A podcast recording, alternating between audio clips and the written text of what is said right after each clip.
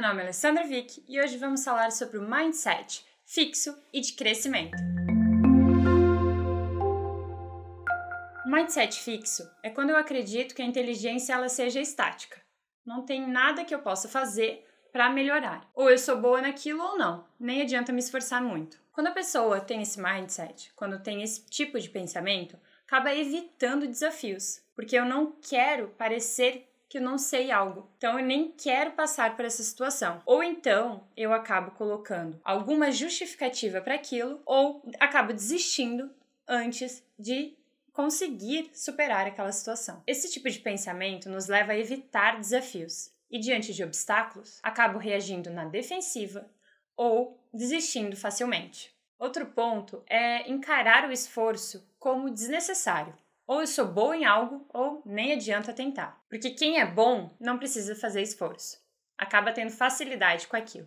Como se fosse algo engessado. Quando tem esse tipo de pensamento fixo, eu vejo o feedback como algo destrutivo e não aproveito aquela oportunidade para melhorar. Até porque acredito que não há como mudar. A pessoa é assim ou não. E um outro ponto é o impacto no sucesso. Quando eu vejo alguém que tem sucesso, eu me sinto ameaçada, como um concorrente direto, e não utilizando aquilo como uma motivação. Tá, e qual que é o impacto do mindset fixo na vida das pessoas? Que acaba limitando. Eu posso nem dar oportunidade para passar por alguma situação assim, porque eu já acredito previamente que não, não tem como mudar. Se fosse para mim, então, eu já teria nascido assim, já, é, já seria boa. Como eu não sou boa, tenho dificuldade, então não vale a pena tentar. Tá vendo como a gente acaba perdendo ou podendo perder oportunidades nesse sentido? E o oposto disso é o mindset de crescimento. O mindset de crescimento vê a inteligência como algo que eu posso modificar. Então eu tenho prazer pelo novo, prazer em aprender algo diferente e tento cada vez mais sair da minha zona de conforto, porque aquilo acaba me desafiando, me mudando para o melhor. Esse tipo de pessoa acaba abraçando os desafios e vendo isso como uma oportunidade para persistir, porque eu posso sim conseguir resultados diferentes. E vê o esforço como caminho para conseguir alcançar uma excelência. Eu preciso me dedicar, preciso me esforçar para conseguir bons resultados. E não aquela ideia de que ou era bom nisso ou nem vale a pena tentar. Tá vendo a diferença entre um e o outro? Isso acaba impactando muito nos resultados. E quanto ao feedback? Eu vejo o feedback como uma oportunidade, um presente. Eu posso melhorar, porque aquela pessoa doou um pouco do seu tempo para falar a sua opinião. Então eu posso pensar, poxa, é verdade, o que, que eu posso fazer diferente? Como que eu poderia, na próxima vez, tentar aplicar isso que foi dito? E o sucesso das outras pessoas serve como uma motivação para eu me esforçar mais e conseguir chegar lá também. Pode ser que você esteja pensando, hum, mas para alguns pontos eu vejo como algo fixo e para outros não. Isso é bem comum. Agora a questão é: qual ponto da sua vida você vê como algo fixo e poderia tentar aos poucos mudar para o mindset de crescimento, tentando ver como uma oportunidade, tentando ver o que, que eu posso fazer a partir de hoje para mudar essa situação, para ter resultados diferentes que até então eu não tinha conseguido. Ou então pedir ajuda, com quem que eu poderia falar que teve sucesso nessa questão ou que eu admiro justamente por isso, que poderia me ajudar de alguma forma. É essa a diferença, é perceber como uma oportunidade para fazer diferente a partir de agora. Uma pergunta para saber se você tem se desafiado é qual foi a última vez que você fez algo novo em que você não é bom? Se desafiou de alguma forma, se colocou nessa possibilidade de errar?